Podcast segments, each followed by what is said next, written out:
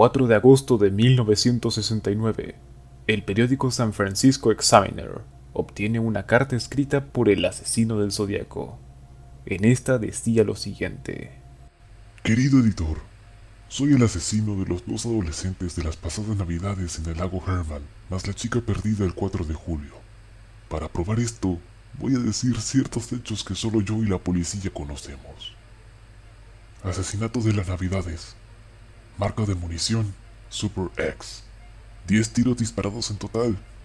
El chico estaba boca abajo con los pies en dirección al coche. La chica estaba sobre el costado derecho y los pies hacia el oeste. Asesinato del 4 de julio. La chica llevaba pantalones con estampado. El chico también fue disparado en la rodilla.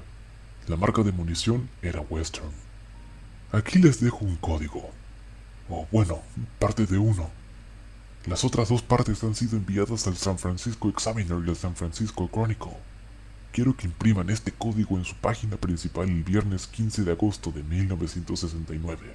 Si no lo hacen, comenzaré una masacre el viernes por la noche que durará todo el fin de semana. Vagaré por ahí, cogeré a todos los que anden solos o en pareja y los mataré hasta que haya matado una docena o más. A pesar de las descripciones tan detalladas de los asesinatos, la policía se mantuvo escéptica y le exigió más pruebas al, para ellos, supuesto asesino.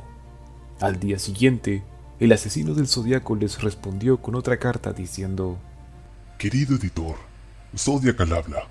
Respondiendo a tu petición de más detalles acerca de los buenos tiempos que tuve en Vallejo, estaré muy feliz de aportar más material. Por cierto, ¿están los policías pasándoselo bien con el código? Si no, diles que se animen. Cuando lo descifren, me tendrán. Respecto al asesinato de las pasadas navidades, en ese episodio la policía se estaba preguntando cómo pude disparar y acertar a mis víctimas en la oscuridad. No lo dijeron abiertamente, pero insinuaron diciendo que era una noche iluminada y que podía ver las siluetas en el horizonte. ¡Pura mierda!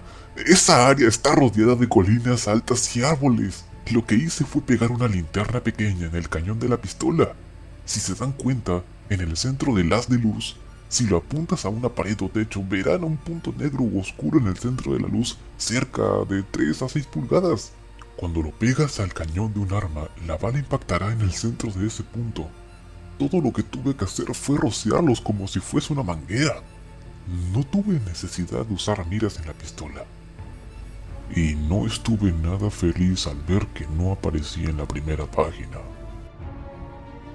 Al final de esta carta, apareció por primera vez el icónico símbolo que representaría al asesino del zodiaco durante toda su investigación una cruz encima de un círculo, una cruz céltica. Esta carta y muchos misterios más los podrás encontrar únicamente en Una mente eclíptica.